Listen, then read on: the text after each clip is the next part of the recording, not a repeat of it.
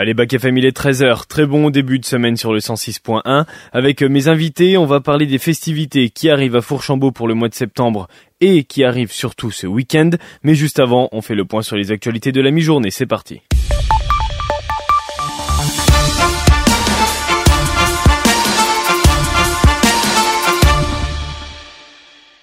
Et l'actualité majeure et mondiale, elle nous emmène malheureusement au Maroc où un séisme de magnitude 6,8 a frappé le sud-ouest de la cité touristique de Marrakech dans la nuit de vendredi à samedi.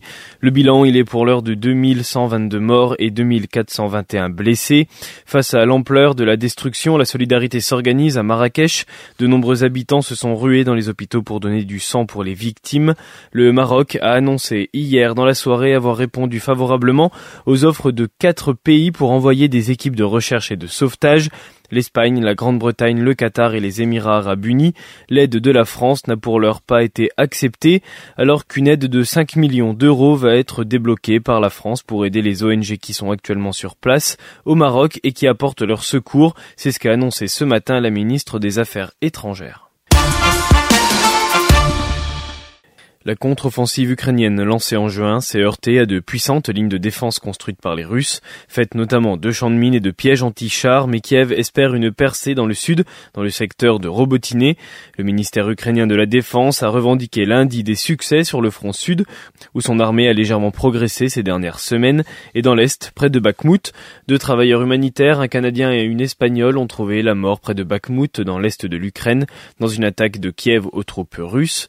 Lors du G20 en Inde, les dirigeants des pays membres divisés quant à l'attitude à adopter face à la guerre en Ukraine n'auront pas parlé dans leur texte final d'une agression de la Russie. Et le sport maintenant, et Novak Djokovic qui a une nouvelle fois montré qu'il était un monstre du tennis en remportant hier son quatrième US Open contre Medvedev 6-3, 7-6, 6-3. Il égale le record absolu de 24 titres du Grand Chelem détenu par l'Australienne Margaret Court depuis l'US Open de 1973.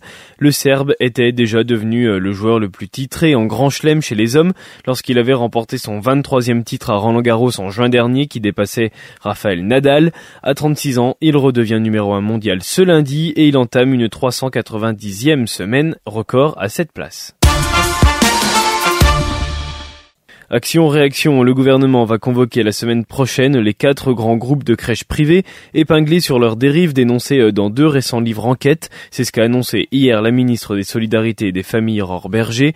Elle était l'invitée d'Europe 1 et elle s'est exprimée à ce sujet. Et ce qu'il faut, c'est maintenant assumer de regarder les yeux dans les yeux ce qui se passe, ce qui se passe notamment dans ces établissements et dans ces crèches. Et donc, qu'est-ce qu'on a fait? Il y a d'abord une, enfin une charte d'accueil qui a été mise en place, posée, en disant il se passe quoi quand la charte n'est pas respectée? Moi, je pense qu'il ne faut pas qu'on se renvoie la balle en disant ça c'est l'État, ça c'est les départements, on s'en fiche. Ce qui compte, c'est qu'on contrôle ces établissements et donc qu'on aide les départements à avoir des systèmes d'alerte qui soient bien plus efficaces. Je vais réunir dans les prochains jours tous nos préfets, préfets qui agissent dans les départements, en leur demandant de croiser toutes les données qui sont à la disposition justement des départements et de l'État. Parce que quand vous croisez les données de l'inspection du travail, de la sécurité euh, sanitaire, alimentaire, des PMI, vous identifiez quand même assez vite s'il y a des établissements à risque, de manière à ce qu'on aille faire des contrôles très ciblés, très rapides dans ces établissements. Et si certains ne respectent pas la sécurité qui est nécessaire pour nos enfants, alors il faudra les fermer. Entre les États-Unis et la Chine, la France veut proposer une troisième voie. Pour cela, Emmanuel Macron est depuis hier soir au Bangladesh pour ouvrir une nouvelle page dans la relation avec ce pays. Avec ce déplacement, l'objectif du président est de consolider la stratégie indo-pacifique de la France après le sommet du G20 en Inde. La présidence française estime en outre qu'après avoir invité le Premier ministre indien Narendra Modi à la fête nationale du 14 juillet cet été à Paris et une étape au Sri Lanka fin juillet, Emmanuel Macron, en l'espace de six mois, en avait fait plus sur l'Asie du Sud qu'en l'espace d'une décennie. Et puis record d'audience sur la plateforme Twitch en France, battue par euh, le GP Explorer 2. La deuxième édition de la course des stars d'Internet organisée par le youtubeur Squeezie a enregistré samedi un record d'audience avec un pic à plus de 1,3 million de personnes contre 1 million lors de la première édition. Diffusée en direct sur la plateforme de streaming, la course qui a vu s'affronter une vingtaine de créateurs de contenu sur des Formules 4 sur le circuit du Mans a été une incroyable réussite. Pierre Gasly et Sébastien Ocon étaient présents pour une démonstration. Et après la chaleur, les éclairs, c'est aujourd'hui que l'épisode caniculaire de la semaine dernière commence à prendre fin. Depuis 6 heures ce matin, Météo France a mis fin à la vigilance orange canicule sur le centre et la région parisienne. Dans son dernier bulletin, Météo France indique que des orages ponctuellement forts sont attendus ce lundi autour d'un axe Nouvelle-Aquitaine-Haute-France. Au total, 53 départements sont désormais en vigilance jaune orage. Et l'actualité locale, elle va ravir les jeunes parents. Une nouvelle MAM, une maison d'assistante maternelle, ouvre à Nevers. Trois professionnels viennent d'ouvrir la MAM Baby Bull, située quartier des Courlis dans l'ancienne garderie Frimousse. Une nouvelle offre de service pour les parents avec un contrat individuel à chaque famille. Et puis l'autre actualité locale, elle est sportive, car en plus des animations comme les festivals à Decize, le Comice à Nevers et les médiévales de Passy, le sport était présent dans la Nièvre. Sommet de la saison pour le circuit de Manicourt. Alvaro Bautista, tenant du titre, a remporté la manche française du championnat du monde de Superbike. C'est sa 19e victoire dans la compétition, la première à Manicourt. Un point sur le foot avec Garchizi qui s'impose largement à domicile face à la réserve 10 Selonget en Régional 1, tout comme le FC Nevers trop fort pour Saint-Benin en s'imposant 5 buts à 1 à domicile en Régional 2. Les autres résultats de Régional 2, c'est Vosel, qui s'impose à domicile face à Migène, jeune promu et qui encaisse une deuxième défaite d'affilée. La Charité quitte Mani sur un score de tennis 6-1. Un fil de 6 revient avec un point de Paron après le match nul un partout. On fait un point sur le temps avec un soleil qui résiste cet après-midi malgré des nuages de plus en plus présents et qui annonce eh bien la pluie prévue demain. Les températures elles baissent mais elles restent élevées pour la saison, 32 pour Corbigny et Lusy, 30 pour Lorme et Château-Chinon. Des orages sont attendus dès ce soir. On souhaite une bonne fête à tous les Adelphes aujourd'hui.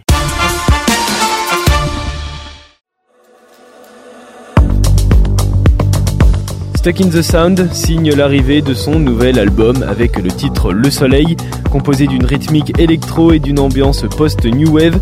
Il est une fable électro-rock et c'est ce qu'on écoute tout de suite avant de retrouver mes invités du jour.